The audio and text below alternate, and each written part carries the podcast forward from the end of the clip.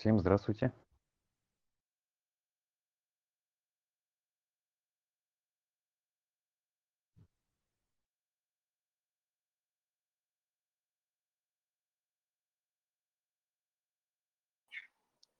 Так, доброго времени суток, наши дорогие слушатели. С вами на связи V-Project, и вы на канале Creative Asia. Сегодня мы проводим прямой эфир, и спикером в гостях у нас выступает Исхат Джанибек. Он является кофаундером и CEO COMS.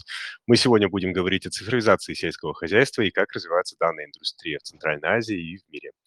Прежде чем начать, хотел бы объявить, что задать интересующие вопросы можно будет в комментарии под постом в Телеграме.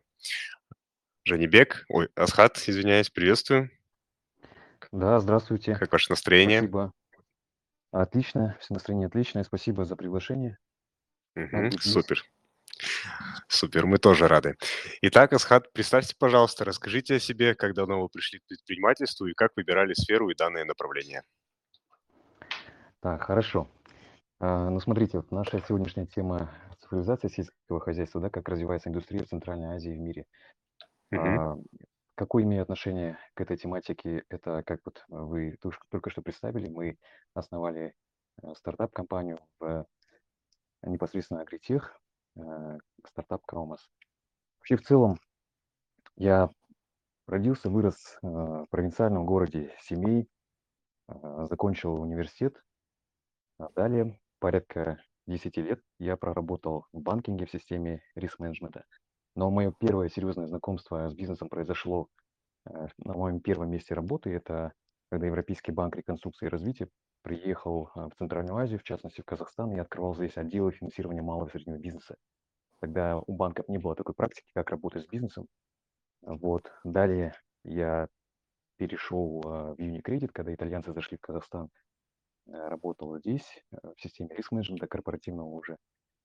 А, И в процессе работы я также финансировал различные э, бизнес-проекты в сельском хозяйстве и понял, что это интересная тема, интересное направление, что в любом случае человек кушает три раза и как минимум продукты питания, растущее население, множество различных проблем, тема актуальная. Вот. Дальше э, задумал продолжить обучение, уже профильное. Непосредственно искал университет, чтобы поступить на программу магистратуры. Рассматривал различные страны, э, которые были сильны в сельском хозяйстве, имели э, какую-то школу в сельском хозяйстве, научную в том числе. Рассматривал США, Израиль, Нидерланды, ну, Италию. Э, Остановил свой выбор на Нидерландах. Почему? Потому что это был топ э, университет в сельском хозяйстве по многим рейтингам. Wageningen University Research. А также страна сама, да, ну, все мы знаем Голландию, как коровы, пасущиеся на лужайке, зеленые, мгм. молоко, сыры, тюльпаны. А, Ну, наверное, вот так, такое вот было изначально желание. И так я попал в Голландию, э, отучился два года э, по направлению сельскохозяйственная, бизнес-экономика. Ну и, э, знаете, вот э, чем отличается да, западный вуз, даже если там очень много студентов, каждый студент получает то, что он хочет. Э, Таким образом, я больше направил свое внимание на животноводство, так как корова, Голландия, корова самое изученное животное на планете, направил свой взгляд туда. Также статистика, анализ данных. Вот получается вот такой треугольник. Дальше, э, будучи в университете, там очень такая интересная экосистема у них, то есть развитая экосистема всем студентам, э, все студенты имеют возможность э, открывать свои какие-то стартапы, то есть участвовать в каких-то проектах и воспользоваться этой возможностью. Мы разработали проект по мониторингу аналитики данных КРС крупного рогатого скота.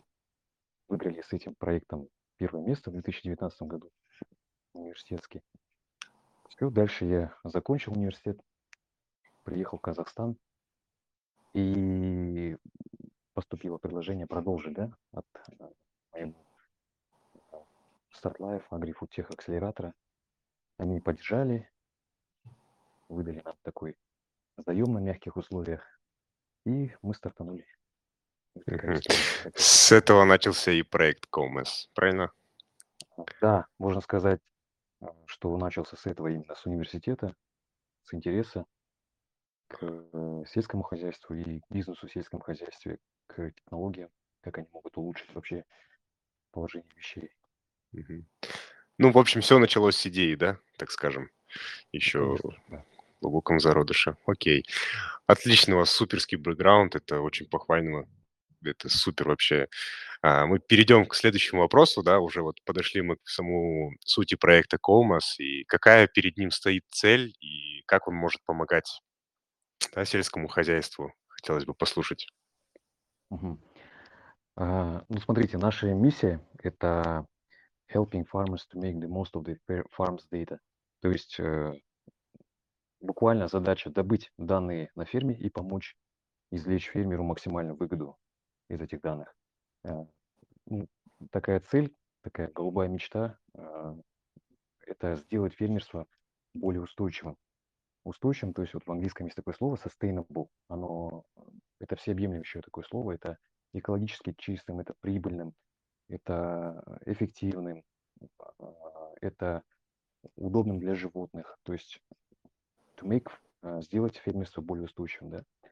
И Мгм. поэтому мы изначально начали с сервиса, то есть, а, когда приехав в Казахстан, а, здесь мы начали с сервиса, так как у меня бэкграунд риск-менеджмента, я знаю, понимаю, что такое риски. То есть, приезжая на фермы, мы делали такой аудит ферм, сначала помогали фермерам понять, да, какие у них проблемы, срез. А, дальше, были предложения по управлению фермерскими хозяйствами, также мы помогали ставить учет. И так пришли к пониманию, что если мы хотим дальше масштабироваться, а, э, работать с этими данными, мы должны уходить в разработку платформы. И так мы сейчас вот продвинулись в этом направлении. Мгм. Окей, спасибо. А, вот хотелось бы также более углубленно погрузиться, да, в сам проект. А, могли бы, пожалуйста, рассказать, а, что из себя представляет Комос на данный момент в цифрах, да? Какие у вас, сколько количество клиентов, привлечи привлеченные инвестиции, другая статистика, которой вы могли бы, в принципе, поделиться. А, возможно, о динамике роста, привлечения клиентов или, возможно, там внутренней эффективности, да, КПД, а, с самого принципа, а, разработки. Могли бы, пожалуйста, об этом нам рассказать? Так, ну смотрите, сегодня Калмас- это порядка трех лет, э, полевой работы в первую очередь. То есть, эм, мы это было не так, что вот собрались ребята, решили сделать IT-проект и пришли к фермерам и начали спрашивать. То есть мы пришли, наоборот, немножко с другой стороны, будучи мотивированными тем, что, э, что мы видели там в Голландии, как это происходило.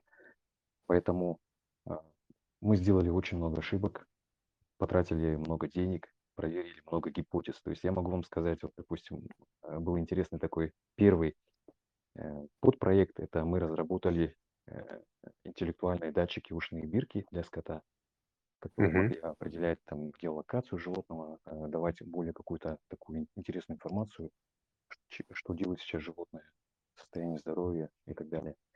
Но разработали, э, получается, совместно с голландцами, потратили деньги, привезли в Казахстан, начали тестировать, а, и поняли, что, в принципе, пока что нашим фермерам, имеется в виду фермерам мясного направления, которые практикуют вот этот свободный выпас, как э, в Кыргызстане, в Казахстане, вот, да, пастбище, пастбище животноводства, это им не особо как бы так интересно. То есть Не совсем актуальный, да, вопрос? Да, то есть мы поняли, что да, с точки зрения технологий можно придумать хоть что.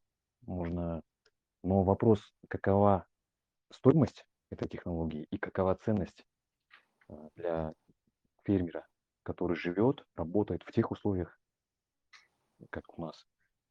Поэтому можно сказать, что вот мы сделали, проверили поря несколько гипотез, дальше еще были некоторые моменты и А пришли могли бы, пожалуйста, рассказать, а, какие еще у вас было были помимо этого, да, разработки? То есть, ну, помимо ушной бирки у скота, который может отслеживать, э, статус здоровья. А, мы также пробовали, а, различные, получается, моменты, допустим, как передавать информацию, то есть мобильный, да, протокол. А, но опять же, столкнулись с тем, что казахстанская сеть, огромная, не везде ловит сигнал. Вот. Также э, поняли, что, может быть, даже вопрос не совсем в техни- технологии, а может вопрос вообще в рабочих, то есть неквалифицированный персонал. Мгм. Также мы, вот, допустим, столкнулись, поняли, что нельзя работать с фермерами, которые не за- заинтересованы в развитии своего бизнеса. То есть бывает так, что м, человек состоятельный купил скот, у него есть земля, доставшаяся ему каким-то образом. Он нанимает скотников, у которых зарплата там 200 тысяч тенге, допустим, при стоимости всего, всего скота 200 тысяч долларов. И он доверяет ему полностью свою скотину. И обычно это не работает. Всегда должен быть на ферме человек, который мотивирован, э, либо мотивирован, либо сам хозяин. Вот еще одна гипотеза, да, то есть такая больше не техническая, но она такая имеет очень, очень важное значение. Ну, еще очень множество, то есть там по ветеринарии были какие-то инсайды, э, по логистике были какие-то инсайды. То есть, э, если посмотреть вообще в целом вот, сельское хозяйство, фермерство, это трансдисциплинарная такая вещь, где недостаточно каких-то одних знаний. Должно быть очень много специалистов, очень различных углов зрения, чтобы сделать это фермерство, поднять его на какой-то уровень, сделать его прибыльным. А, Вот. На сегодня э, мы обслужили порядка 15 ферм, средних ферм. Это более 8 тысяч голов скота. А, Предоставляли различные услуги, э, том числе и учет. Мы растем. Сейчас мы понимаем, что для того, чтобы масштабироваться, нам надо инвестировать в платформу больше. И думаем над новыми проектами, над коллаборациями различными. То есть не все так радужно, в принципе, да, я бы не сказал, что мы такие прям успешные. А, Но на сегодня три года прошло, мы живы, Не у нас будьте пессимистом, Асхат. ну, не- у нас нет, по крайней мере, стратегического инвестора, который вбухал в нас там сотни тысяч долларов. Мы живем, мы сами э, финансируем свою заработную плату, свои расходы, оказываем услуги фермерам. То есть, ну, я считаю, что, в принципе, мы как бы да, достаточно так стоим на ногах, и для рыбка нам, конечно, нужен партнер. Я думаю, ваш опыт риск-менеджмента в этом плане очень сильно а, вам поможет продвигать Ага, э, и, и, э, устоять да, на плаву. А скажите, пожалуйста, как на данный момент ситуация проходит вообще а, на внутреннем рынке? То есть много ли таких организаций, которые там, ну, поддерживают там, цифровизацию в сельском хозяйстве? А, вот буквально недавно мы проводили такой ивент вместе с Назарбаев университет, то есть, точнее, нас пригласили. По аудитории, допустим, можно было сказать, что нет такого прям большого интереса у студентов, да, у молодежи. Возможно, Мгм. это не профильный университет, но в целом, мне кажется, здесь сыграла роль, э, плохая роль, то, что вот сельское хозяйство, у всех вот это, э, у всех перед глазами вот эта картина, где вот нищета, там, вялая скотина, это э, грамотный там человек какой-то, дом такой из трех досок.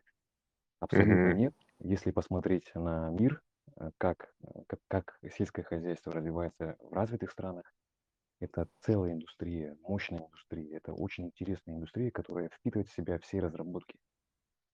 Вот в целом. Ну и сейчас, получается, технологии заходят везде. То есть, если представьте тег, медтег, да, допустим, агритег, биотег, то есть везде сейчас технологии. э, они выходят на первое место. И сейчас даже вот есть такая шутка, вот, если мы возьмем, помните пирамида Маслоу, потребности Мгм. человека, да, вот базовые потребности это еда, сон там и так далее, то то, что мы сейчас видим, э, у любого чебана сейчас есть телефон. У него есть подключенный ТикТок, YouTube. То есть в базовую потребность у нас зашел интернет, а интернета вот базовая потребность у нас теперь это батарейка заряжена. Ну да, можно видоизменять картину, эту ту самую пирамиду. Да. Ну, вот в целом, если смотреть, что происходит еще, да, вот, а, в сельском хозяйстве, наверное, в технологиях, в, в инновациях, наверное, вот надо разделить. Вот смотрите, смотрите, есть разные инновации, да, есть инкрементальные инновации, то есть это постепенное улучшение. Есть э, инно- инновации, дис- диструктивные, то есть, допустим, сейчас появился интернет, вот это disruptive innovation. Сейчас появился, допустим, чат GPT, да, тот же самый, тоже абсолютно меняет всю картину.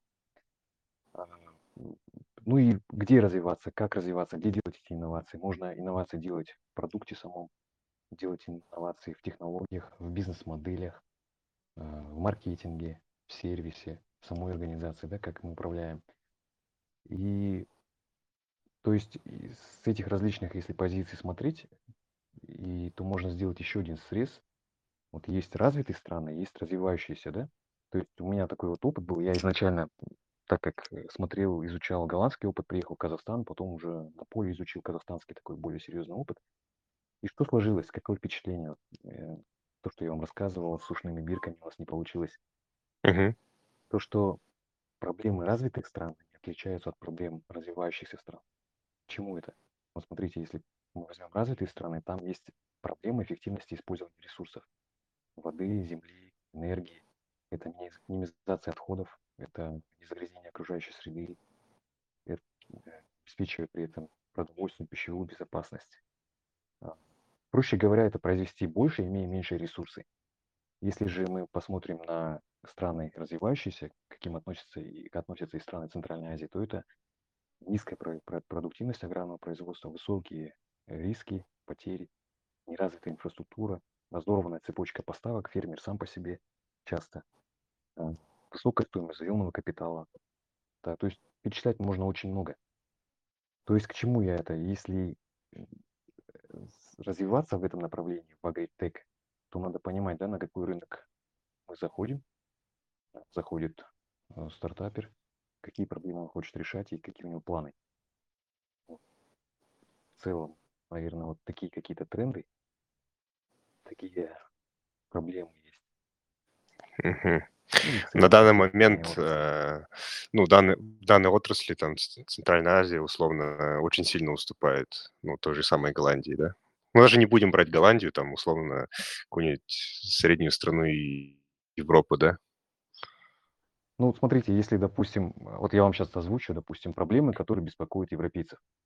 Это м, карбоновые кредиты. То есть у них очень много эмиссий, они посчитали, что, допустим, в Европе должно быть ограничение по уровню эмиссии метана. Это газы, метан, СО2, углекислый газ, это который вызывает э, глобальное потепление.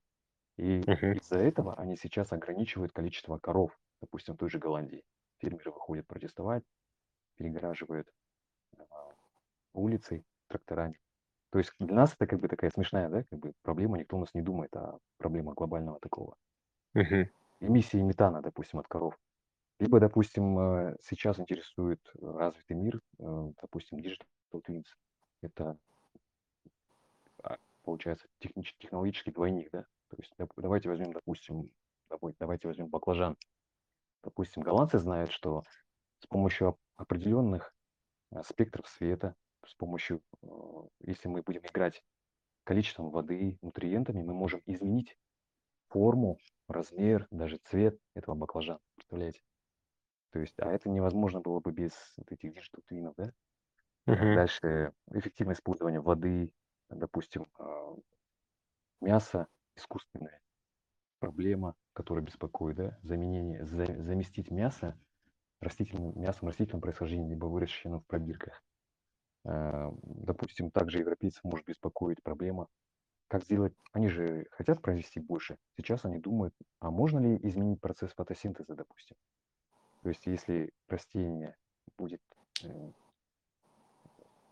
генерировать больше вот этих э, зеленых клеток, то есть, соответственно, она больше поглотит из солнца энергии, там, питательных веществ образуется, и да будет больше урожая. Представляете, да, какие вот проблемы?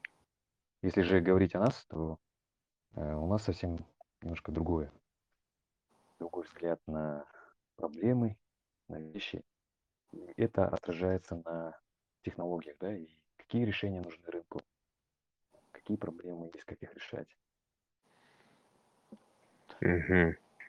А в целом, а, если говорить про географию, там, условно, там, ну, про климат, про качество почвы, то ли какая-то разница там, с ну, вот, да, берем в сравнение, условно, 2 страны- это Голландия и Казахстан. То есть мешает ли развитие сельской культуры именно сама почва? Ну, в общем, географические такие показатели. М, знаете, я думаю, что не совсем. Почему? Потому что, допустим, те же голландцы, они, э, уже перешли на замкнутые системы производства. То есть, допустим, если теплицу взять, она полностью такая автономная. У нее свой контролируемый климат. А, допустим, э в Голландии самая высокая производительность в мире, э, тех же томатов, да, с квадратного метра, там 55 килограмм на квадратный метр. Тут статистика такая есть.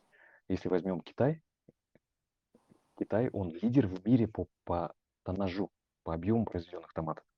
Но там, э, выращивают 5,8 килограмм на квадратный метр, то есть практически в 10 раз меньше, чем в Голландии. Э, в Казахстане этот показатель, согласно статданным, порядка 26 килограмм на квадратный метр, Узбекистан 33. Наверно, Узбекистан, потому что там 2 раза урожай берут, я не знаю. Возможно. Ну, а, ну, в целом Узбекистан, конечно, более продвинутый в плане растениеводства. Но в целом, да, вот такие показатели. То есть Китай огромные площади использует в 10 раз больше, чтобы произвести тот же объем томатов. Ну, такая же ситуация и по другим, а, культурам сельскохозяйственным. Картофель, допустим, также и так далее. То есть эффективность очень большая. А если взять по коровам, допустим, а, фризская порода, иные породы, э, европейские дают там 25-30 литров молока с легкостью. В Казахстане, допустим, уже это 5-7 Но есть, конечно, у нас и продвинутые молочно-товарные фермы. Но там есть и 20, и 25. Но в целом, в среднем температуру, если по рынку брать, то такая картина. То есть представляете, да, чтобы произвести та же корова голландская дает, как 5 казахстанских коров. Но нам же надо кормить 5 коров. То есть вот, то есть и теперь это все а, переносите на ресурсы, в том числе и земельные, корма надо производить и так далее. То есть, э, есть куда стремиться. Мгм.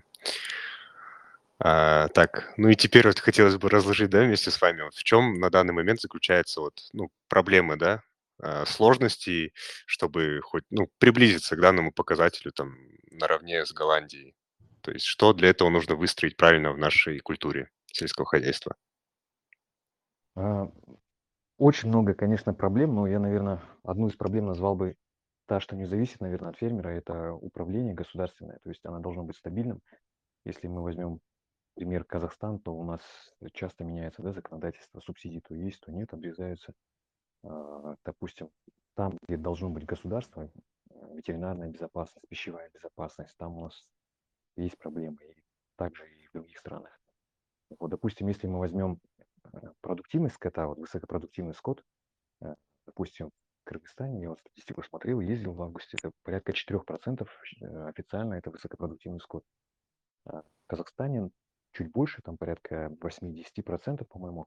Но это из-за того, что у нас была программа, да, породного преобразования. Мы завозили очень много скота из-за рубежа в 19 1919 в 2019 году. Мгм. Вот. И, э, что еще можно сделать? Э, технологии, конечно, помогут, но решать надо также и базовые проблемы, может быть, вместе с этими технологическими а, э, технологическими решениями. Ну, в целом, а, если взять, э, есть такая организация в ООН, э, FAO, Food and Agriculture Organization, программа продо продовольственная, какая-то организация. Они очень много делают различных исследований, можете почитать по всем странам, по различным категориям. И таких 2 момента, э, выводы таких они сделали, что для того, чтобы, э, стать, э, более эффективным, государствам надо достаточно просто качественно применять существующиеся решения, которые есть, технологии, строить процессы, и эффективность можно поднять значительно. В целом производительность, эффективность. Это если мы суммируем, да? Мгм. Эти вот. Так, Да, ну извиняюсь, я перебил. Мгм. Нет, нет, ничего. Окей, спасибо, Асхат. А, хотелось бы поговорить, да, о трендах, которые происходят, э, в данной сфере. в индустрии сельского хозяйства? То есть какие тренды вы видите на сегодняшний день? А, ну, тренды я вот немножко озвучивал, вот различные перспективы, к которым стремится, да, вот европейское сообщество, там, более развитые в сельском хозяйственном плане страны. Но для нас, допустим, могло быть интересным а, протеины из насекомых. То есть Мгм. для рыбы, для курицы насекомые являются естественной пищей. Но в промышленном, допустим, птицеводстве э, мы скармливаем сейчас активно э, сои, то есть сою надо вырастить, она стоит деньги. При этом, если, допустим, возьмем какую-то площадь, допустим, давайте возьмем контейнер и попробуем вырастить там корову, да, э, то в этом контейнере мы можем вырастить в 100 раз больше белка, ну, условно, получить белка, чем от одной коровы, причем за очень короткое время. А, То есть, смотрите, вот эм, протеины из насекомых, да, вот вот интересная вещь. Дальше эффективное использование ресурсов. То есть, если говорить о технологиях и их применении, а, есть различные методы орошения. То есть, пожалуйста, можно заходить, возможно, брать в партнеры какие-то компании действующие и предлагать эти услуги. То есть сделать, делать инновации в бизнес-моделях да, каких-то. То есть если, допустим, тот же европеец придет сюда, либо американец, он, скорее всего, немножко потеряется, потому что у нас реальности рынка другие. А Мы же, понимая наш местный рынок, можем это ад- адаптировать. То есть трансфер технологий тоже должен быть такой э, грамотный. Это не просто взял, привез, продал. Скорее всего, это так не будет работать, поэтому вот так вот. Ли Окей. я вас на ваш вопрос? Не знаю, это Да? Да-да-да, спасибо, Асхат. Э, Мы затронули тем- тенденции, да, на сегодня. И хотелось бы вот узнать очень такой очень важный вопрос, да, как про ваш проект. А, то есть какую эффективность несет данный проект, как ваш, да, Коумас, для бизнеса? То есть насколько повышается эффективность, э, насколько... Мгм.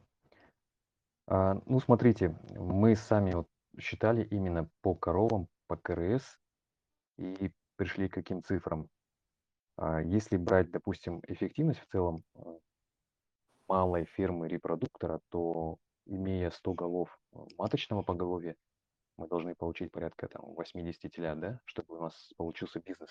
Потому что в мясном животноводстве основной продукт– это теленок, который дальше идет там на откорм и так далее. А, В европейских странах данный показатель близок к 90 и даже превышает его. То есть со 100 коров мы получаем 90 телят. А в Казахстане же это 50-60%. То есть почему? Потому что, опять же, неэффективность. То есть что, как мы решаем да, вот эти проблемы. То есть придя на ферму, в первую очередь мы налаживаем учет. Когда есть учет, мы точно знаем, э, какое животное, какие получило процедуры, что с ней происходило, а, от кого кто родился, То есть мы можем делать породные преобразования, отслеживать что-то. И когда есть такое эффективное управление а, на наших вот фермах, мы подняли на одной ферме выход телят с 64 до чуть ли не 89%, а на другой ферме было совсем все запущено, допустим. а, Там было порядка 35% выход телят, там проблемы с ветеринарией и так далее, мы подняли до 70%. В целом по Казахстану, если брать, э, то мы недополучаем на одну среднюю ферму порядка 20 голов. То есть если ферму возьмем 100 коров, 20 э, телят мы каждый год недополучаем. В Казахстане таких телят, таких, извиняюсь, таких ферм, малых ферм животноводческих порядка 14 тысяч. Вот посчитайте, да, сколько, какой объем. Если это все умножить на голову одного теленка, где-то порядка, при продаже порядка 200 тысяч тенге, то там получается порядка 170-200 миллиардов тенге. Казахстан недополучает только из-за того, что есть проблема с эффективностью, прослеживаемостью и так далее. Все это вот наш рынок, который я знаю, изучил. Вот если открыть другие направления животноводства, а, открыть э, растениеводство, уверен, аналогично. У вас есть проблема деградации пастбищных земель, там можно решать вопросы. То есть везде есть над чем работать. То есть вот по нашей части где-то такие вот цифры. перспективы, рынок. Мгм. Окей, спасибо, Асхат, то, что поделились, э, такой экспертизой, да, с нами. Это очень внуши внушительные цифры на самом деле и являются серьезной таки проблемой. А, хотелось бы также узнать о ваших планах, да, на на дальнейшее развитие. Возможно, у вас есть какие-либо, ам, еще проекты, на основе CoMAS, возможно, что-то у вас есть какие-либо разработки на ближайшее будущее, ну, или на дальнейшее? Ну, смотрите, обо всех, конечно, планах я, наверно, немножко не буду озвучивать. Вы, Мгм. если наблюд будете наб наблюдать в перспективе, увидите по нашим новостям, а, следите, пожалуйста, за нами, а, приглашайте своих, э, родных, знакомых фермеров, а, взаимодействовать с нами. Дальше смотрите, ну, какая цель щас самая главная- это привлечь стратегического партнера, масштабировать наш опыт. А, фермерство, оно везде происходит в разных условиях, даже в том же Казахстане. А, различные климатические зоны. Дальше корма кормовая база различная, уклад хозяйствования различный, да. Кто-то заготавливает корма, кто-то нет. А, породы животных различные. А, в целом цепочка производства также различная. То есть, эм, иметь, видите, один такой продукт, его недостаточно, его, конечно, еще надо ада адаптировать, а, не говоря уже про другие страны. Вот, э, то есть планы какие? Стратегический партнер, масштабирование, адаптация, наверное. У нас вот такие щас предстоящие планы. Мгм. Окей, спасибо, Асхат. А, ну и хотелось бы немного, да, так уже немного к итогу прийти. А, хотелось бы услышать от вас, как от эксперта, 3 совета будущему предпринимателю, в данной сфере цифровизации животноводства, ну или просто 3 совета для, а, предпринимателя любого из сфер. Так, ну, советы, смотрите, советы, наверно, будут такие стандартные, потому что они применимы и и всегда работают, и везде. Первое- это надо понять рынок, на который вы планируете зайти. Понять потребности. В данном случае это это уникальный клиент, это фермер. Понять, какая конкуренция в этой области. Конкуренция не только прямая со стороны других, э, технологических компаний, косвенная конкуренция, да. То есть как фермер решает? Возможно, что есть решение просто ручкой и бумагой, и ему этого достаточно. А, вот, допустим, в наших случаях э, было такое, что один фермер сказал: "Я готов потерять там 10, э, голов, бычков, э, но зато я не парюсь". То есть, понимаете, да, то есть какие моменты есть? Вы не знаете, откуда будет конкуренция. Дальше регулирование, наличие ресурсов на реализацию, конечно же, должно быть. Ну и начинать с малой проблемы, э, с малой проблемы и дальше идти, расти. Ну и 2 совет такой, большой такой, это, наверное, решать, опять же, проблемы, решать реальные проблемы. То есть не разрабатывать технологию ради технологий, а прямо ехать, э, находить стратегического партнера, а, спрашивать что что беспокоит, чем могу я тебе помочь? Вот у нас такие возможности. И попробовать сделать продукт это для фермеров, вместе с фермерами. А, и, конечно же, этот момент очень важный- это выстраивать нетворк. Потому что, отрасль специфичная, она, э, бывает, э, разбитая. А, есть несколько стейкхолдеров и заинтересованных. Допустим, в нашем случае там фермер, мясокомбинат там и так далее, да. В растениеводстве там какой-то глобальный рынок, который помогает, э, который скупает, допустим, скупщики помидоров. То есть выстраивать нетворк, смотреть, где, какие проблемы, как это всё взаимодействует. Возможно, что фермер хочет купить, но не будет какой-то поддержки с другой стороны. Вот 3 таких основных совета- это, суммируя, понять рынок, на который планируете зайти, решать реальные проблемы и выстраивать нетворк. Мгм. Окей. Спасибо вам, Асхат, большое за то, что поделились с нами, а, своим опытом. Благодарим вас еще раз, то, что вы создали такой очень хороший проект CoMAS, то, что вы помогаете развитию, а, сельскохозяйственной от отрасли, да, сельско сельского хозяйства. А, желаем вам как можно скорее, да, найти своего стратегического партнера. А, весь ваш опыт риск-менеджмента, чтобы также, м, вам всячески способствовал вашему развитию. А, ну и желаем, конечно же, успехов как можно скорее покорить и другие страны, в принципе, как можно больше поглотить рынок, да. Спасибо вам большое за проведенный эфир. Очень рады были с вами познакомиться, Асхат. Надеемся, то, что в скором будущем как можно скорее мы увидим, а, ваши успехи, да. Да, спасибо большое, Диас. А, спасибо за приглашение. А, всегда рад. Если интересно, обращайтесь. Мгм. по сфере сельского хозяйства, цифровизации сельского хозяйства. Рад поучаствовать, поделиться, чем смогу.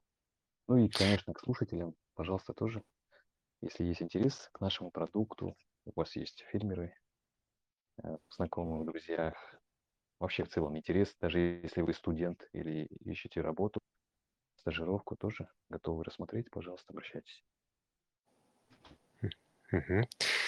Спасибо, Асхат. До новых встреч. Мгм. До свидания. Счастливо всем. Мгм. Счастливо.